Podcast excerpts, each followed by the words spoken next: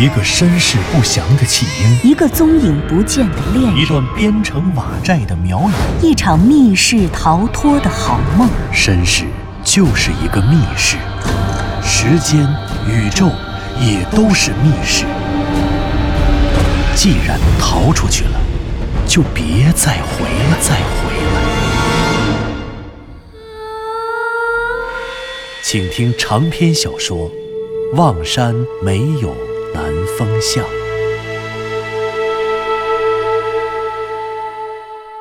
第七十七集。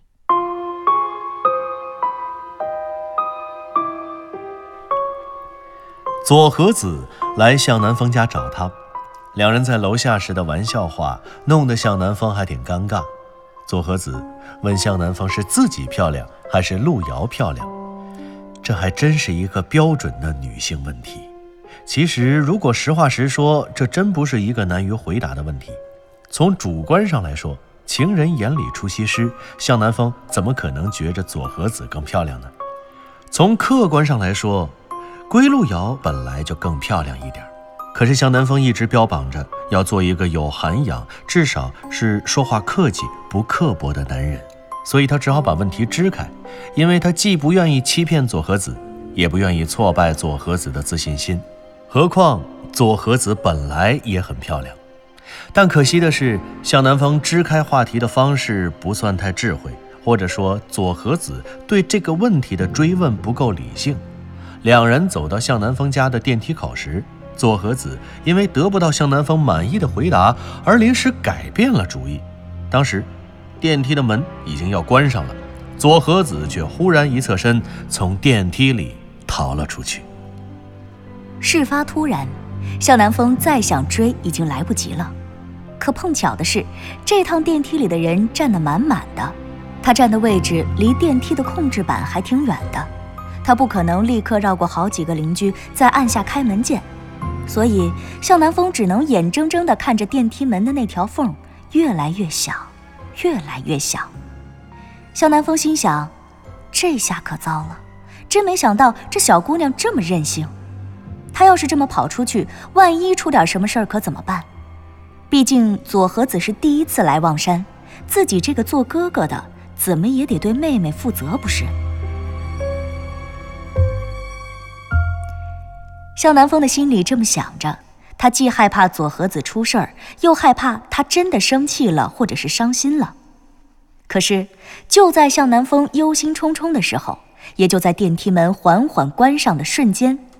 电梯门越来越小的缝隙里，左和子扭头朝进退两难的向南风做了一个鬼脸儿，那鬼脸儿高兴的不行，仿佛一点儿也没有在意刚才的事情。向南风赶紧喊道：“嘿，左和子，你站着别动，我马上就下来。”明明有老婆还约我来你家，臭流氓！啊，是什么？什么呀？向南风被左和子这一嗓子骂傻了。什么呀？我我怎么了？我我我我怎么还不上去啊？我没有啊，我我不是。向南风环顾四周，满满一电梯的人呢，有大人，有老人，还有三四岁的孩子。所有的人都向他投来了鄙夷的目光，群众目光中凛然的正气，仿佛都变成了一口一口的口水，把向南风活活淹死了。向南风满脸通红，百口莫辩，真的是百口莫辩呀！好个左和子，你这小丫头也太歹毒了！这大风大浪都过了不少，在单位、在社会里，我什么没见过？没想到在家门口让这小丫头给算计了。嘿，向南风心里这个气呀，这张脸真是没地方搁，没地方放了。原来左和子刚才那张笑脸是为了这个，向南风还以为他是不生气了，自己乐了呢。原来是提前透支了胜利的喜悦。哎，这家伙简直坏透了！也不知道他是不是早就算计好了，故意化了妆逼问自己，他和归路遥谁好看？他是不是准知道我不能说她漂亮，所以算计好了，特意来我家给我来这么一手？可是他图什么呀？我也没招他呀，没惹他的。哎，向南风想着这个家伙，心里是又气又喜欢。左和子这坏的简直都没边儿了，不得不佩服他的智慧。向南风一边想，一边臊着个大红脸，凑到电梯的控制面板前，按下了一个五层。因为他们这栋宿舍楼是三十二层的高楼，所以电梯五层以下不停。没办法，他只能停在五层，然后跑楼梯下去追佐和子。毕竟佐和子一个人从来没有来过这边，人生地不熟的。向南风生怕把这个小妹妹弄丢了，真要是弄丢了，还不知道怎么跟湘西谷主交代呢。向南风顾不得丢人现眼，顶着众位邻居鄙夷的目光，在五层下了电梯，然后风风火火地从楼梯上跑下去。刚跑出楼门口，便看见了左和子的背影。原来他好像正抱着腿坐在楼门口的台阶上，也不知道是怎么回事。向南风一见到左和子，刚才心里的火一点都没有了。或许向南风也没把那个当回事儿。名誉啊，身份啊，这些本来就是虚无缥缈的东西，就像钱财和地位一样，也都是身外之物。再说了，虽然住在一个楼里，但谁认识谁呀？就算真的认识也无妨。要真认识了，才知道刚才那姑娘必然是在开玩笑。且不说他向南风一向做人清白，单说所有人都知道他单身一个人，就算是约个姑娘交个女朋友，难道还犯了王法不成？再说了，左和子今天心情原本就不好，刚才短信里他也说他做梦梦到了藤原教授，自己正发愁，不知道该怎么劝他好。这样多好啊！他这一胡闹，心里痛快了，能把烦心事儿放在一旁。那自己不也省得苦口婆心地开导他了吗？向南风如此想着，心里的气儿转眼就消了。向南风远远地看见了左和子的背影，见他没有走，而是坐在那儿，便赶快停下了自己慌张的脚步，一副悠哉悠哉的样子，走了过去。对，我可不能让他看出我很着急、很担心他。否则，他这种任性的小孩，保不齐又要干出什么出格的事儿。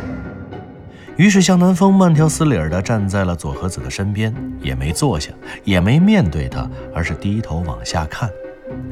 这一看不要紧，他以为佐和子会站起来，或者起码是抬起头主动看他。没想到，佐和子的怀里居然多出了一只小狗，就是那种城市流浪狗小阿黄。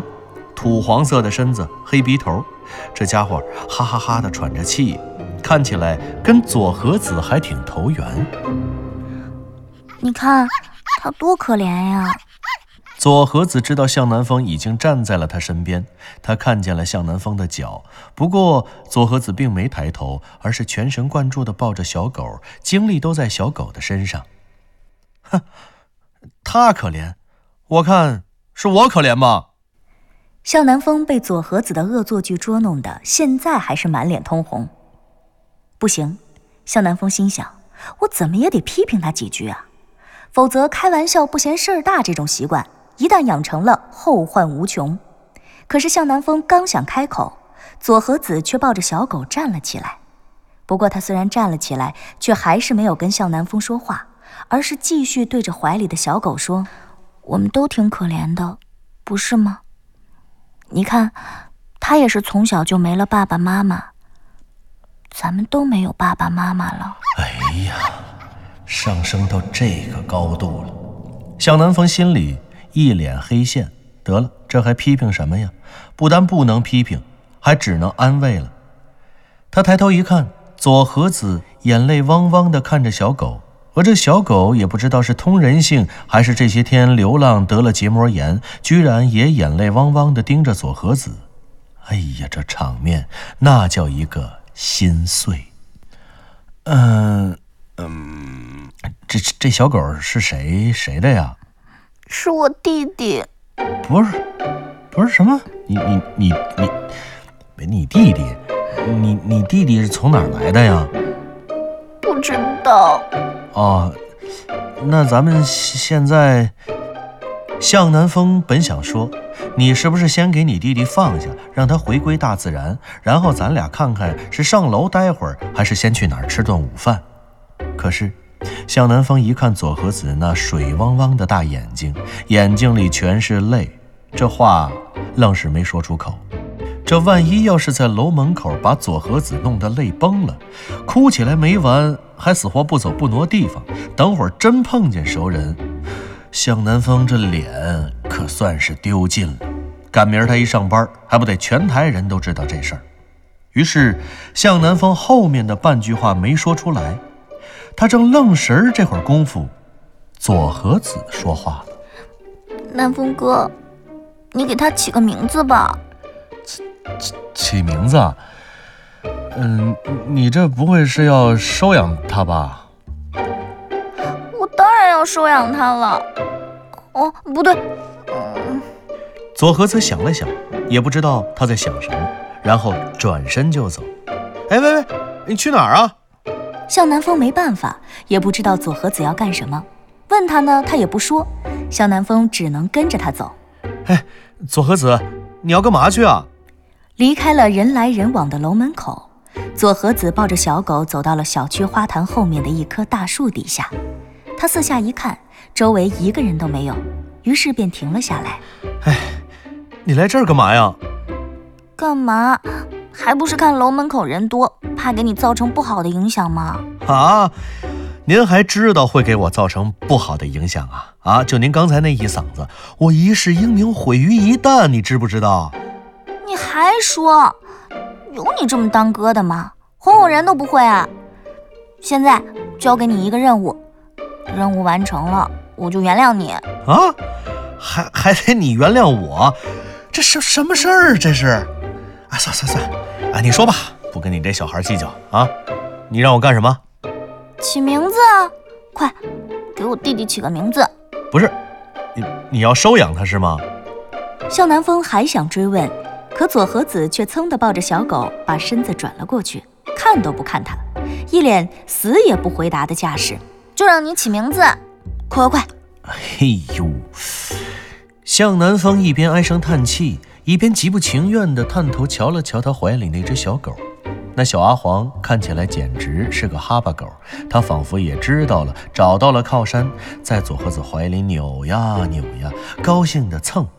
然后瞧见向南风正在探头看自己，也就瞪着个溜圆的眼睛回望着。然后把舌头吐出来，哈哈哈的美不够，哼，一脸为虎作伥、狐假虎威的坏狗嘴脸，还得给你起名字，叫什么呢？向南风一瞧，这狗顶多三个月大，一看就是盛夏时节的某个猥琐的夜晚，那谁家的小谁和那谁家的小谁爱情的结晶，啊，不是结晶之一。就叫结晶吧。什么什么？左和子一听有名字了，嗖的转了回来。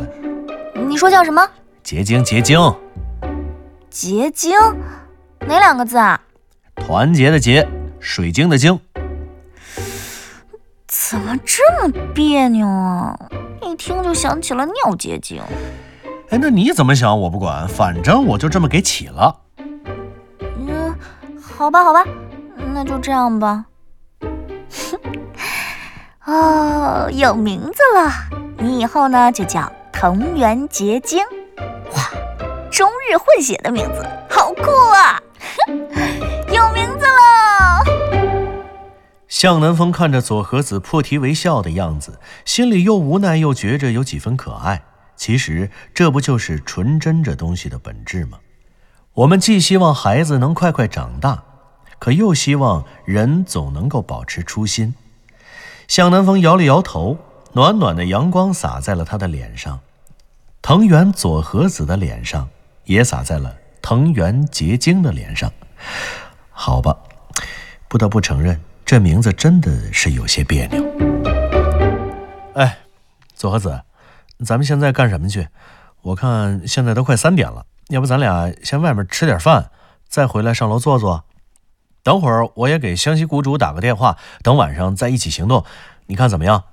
行啊，没问题。这样吧，南风哥，要不然现在咱们就先去买点吃的，然后回家吃。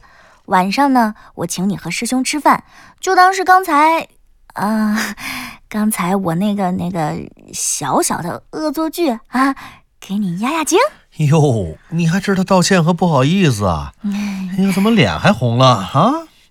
向南风一看，左和子说这话的时候，居然还脸红了，加上她今天化了淡妆，这样白里透红的，格外漂亮。不对，先说好啊，我可不是道歉，我就是给你压惊，错是你错的，我是大人不计小人过。不光原谅了你，我还给你压压惊。啊，行行行行行行行，哎，我就不计较这些了啊，就算我错了。向南风一想，他可不能再纠结这事儿了，否则以左和子这小坏心眼儿，还有惹祸不怕事儿大的性格，真不知道再闹出什么恶作剧。于是向南风欣然接受，拉着左和子就要往小区外面走。可是没走两步，他忽然发现怪怪的。哎，不对不对。咱们中午也可以外面吃啊，为什么非要买回吃的回家吃呢？那还得回来收拾，怪麻烦的。不麻烦不麻烦，我可以收拾啊。哼！左和子闪着一双大眼睛，一眨一眨的，故意装可爱。嗯，不对，你干嘛非要带回来吃？再说了，你怎么还抱着这小狗啊？我当然得抱着它了。天这么冷，它这么小，我得先去给它买衣服、买吃的。然后咱俩再买点吃的，带回来一起吃嘛。啊，不是，你怎么还给它买吃的，还还还买衣服？你真要收养它呀？不行，这可不行啊！你自己还住酒店呢，怎么养狗啊？再说了，收养一个小动物，那可不是一时兴起的决定啊！你决定了，你得对它负责一辈子。你现在哪有这个条件啊？是啊，是啊，所以我才让你给它起名字啊，是吧？藤原结晶。暖暖的阳光照在向南风的眼睛里，照在藤原佐和子的眼睛里，也照在藤原结晶的眼睛里。唉，藤原结晶，听起来真的好别扭啊！真是个好污的名字。毫无疑问，从小狗在这个冬日温暖的午后溜达到向南风家的楼下，发现了佐和子。并且扑入他怀抱的这时候起，这只狗的命运也将就此发生改变。它从一只普通的城市流浪狗，变成了一只有主人的宠物狗。然而，这当然不是它生命改变的全部，因为从这一刻起，它的命运也将和它主人的命运连在一起，生死相随，荣辱与共。来，左和子。你知不知道中国有句俗话，猫是奸臣，狗是忠臣？不知道啊，猫是奸臣，狗是忠臣。此时，向南风和左和子已经带着藤原结晶从宠物店回到了向南风家，因为时间已经不早了，既然已经错过了午饭，他们决定还是别耽误晚饭为好。所以就简单在网上订了个零食外卖，然后一边吃零食，一边看着藤原结晶躺在沙发的靠垫上舒舒服服的睡大觉。好家伙，这只狗胆子还真大，一点也不认生。毕竟是见多识广的流浪狗，从小就这么霸气。佐和子看着小狗睡觉，高兴得合不拢嘴。路上他说他从小就一直想养一只小狗，可是爸爸不让他养。他说：“那个时候，他就一直发誓，等到有一天自己长大了、结婚了，说什么也得养一条大狗。”看得出来，同意收养这条小狗，让佐和子郁结的心情变得大好。他居然还说：“既然爸爸已经不在了，虽然他要给爸爸报仇，可同时呢，他也该开始自己的生活了。”这番话让向南风欣慰不已，他难以置信。左和子居然能就此开始新的人生，这让他为自己做出的这个决定感到庆幸。